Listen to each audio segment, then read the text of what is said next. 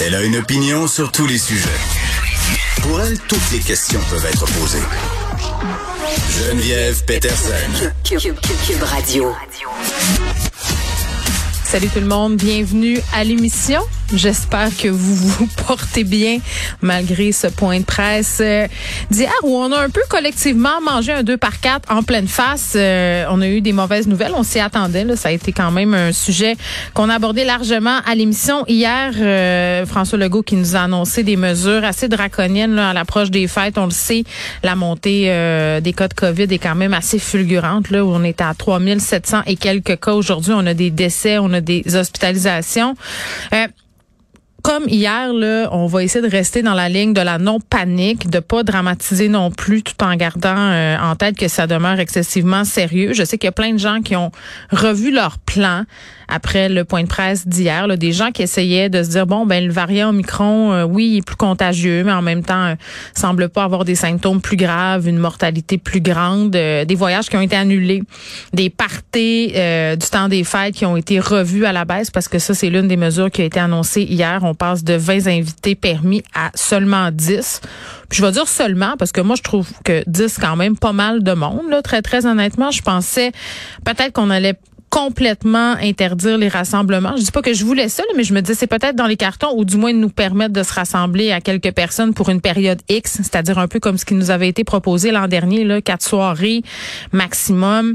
Mais on a bien insisté hein, au niveau euh, de Christian Dubé de dire c'est pas quatre soirées avec dix personnes différentes. Ce qui est vraiment suggéré, et là vous ferez bien à votre tête, c'est à vous les oreilles, euh, c'est de se réunir à dix euh, si la situation l'exige. C'est-à-dire on fait pas exprès euh, et de le faire seulement avec les mêmes personnes, donc de pas euh, multiplier les bulles. Ça, c'est la première euh, des choses. Super honnêtement, là, ça m'a pas fait tellement mal au cœur qu'on rétro-pédale concernant les soirées, la possibilité de se réunir entre amis. Je veux dire, c'est plate, mais là, en même temps, la situation l'exige. C'était la décision à prendre. Moi, ce qui me fait mal au cœur, ce qui me brise le cœur, c'est pour les commerçants. que dès lundi, on revienne à une capacité de 50% alors qu'on est quelques jours avant Noël, que c'est la dernière fin de semaine peut-être qu'ils avaient les commerçants pour essayer un peu de se sortir la tête de l'eau, rattraper un certain manque à gagner. On sait qu'il y a bien des gens qui vont les faire leurs emplettes en fin de semaine. D'ailleurs, si vous avez à vous rendre en magasin, un, soyez prudent, deux, armez-vous de patience. Il risque d'y avoir pas mal de monde à la messe, comme on dit. Mais c'est vraiment crève-cœur, 50 de capacité. Nos restaurateurs aussi. Grosse pensée pour nos restaurateurs. Euh, ça m'a dérangé hier quand j'ai entendu François Legault euh, dire que les restaurateurs devraient faire preuve de courage. C'est parce que ça fait 21 mois là, que les restaurateurs s'accrochent, se réinventent, font un peu n'importe quoi. Oui, ils ont eu de l'aide du gouvernement, mais souvent c'est sous forme de prêts. Euh, et ces prêts-là, il faut les rembourser.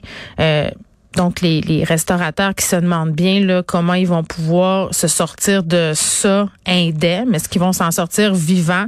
Ça cancelle à l'appel euh, les parties de bureau, les soupers au restaurant.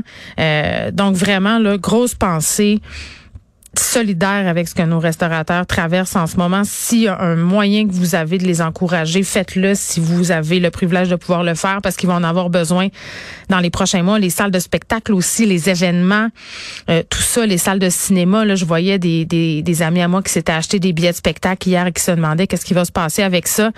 Euh, grosse discussion autour du show des cowboys fringants, là, évidemment, parce que des dates qui sont prévues, euh, notamment il y avait un spectacle prévu euh, en fin de semaine. Ça a été reporté en juin parce que tu sais une salle à capacité 50% souvent ben tu fais pas ton argent en ce sens que c'est pas rentable.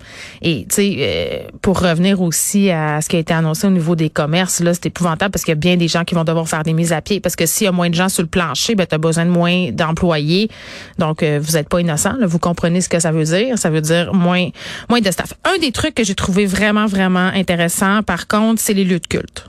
Là, là d'exiger le passeport vaccinal pour rentrer dans les lieux de culte, je pense que ça va être une bonne chose. Hein? Parce qu'on sait qu'au sein de certaines communautés religieuses, et là, je veux pas viser aucune communauté, c'est répandu dans plusieurs, plusieurs, plusieurs communautés confessions.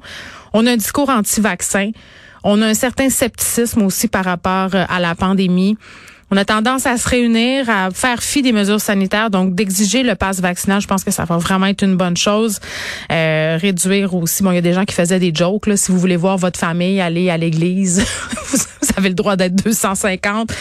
Euh, bon, je trouvais ça quand même une bonne blague. Il y a une confusion aussi au niveau des sports. Les sports sont quand même permis. C'est la compétition qui l'est pas.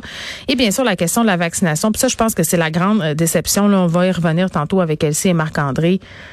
Euh, la troisième dose. Pourquoi on n'est pas prêt? Pourquoi on attend aussi longtemps? Là, bien entendu, on réduit l'écart. On n'est plus à six mois, on est à trois mois pour avoir cette troisième dose-là. On va ramener aussi les dates pour les 65 ans, les 60 ans et plus. Euh, mais pourquoi on manque de vaccinateurs à cette étape-ci alors qu'on savait ce qui s'en venait?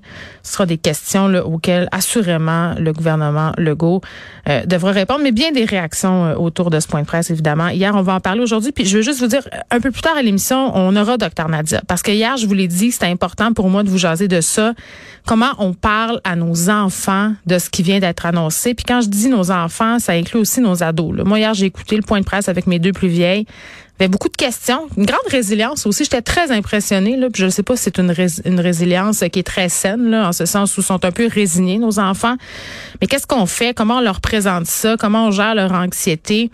comment on gère notre anxiété aussi? Parce que je pense que des fois on peut leur transmettre mais euh, c'est pas facile de parler tout ça avec nos enfants puis de de comprendre aussi qu'est-ce qui est pertinent de leur communiquer ou pas là comment on fait le filtre à travers tout ça? On va se poser euh, ces questions là avec le docteur Nadia un peu plus tard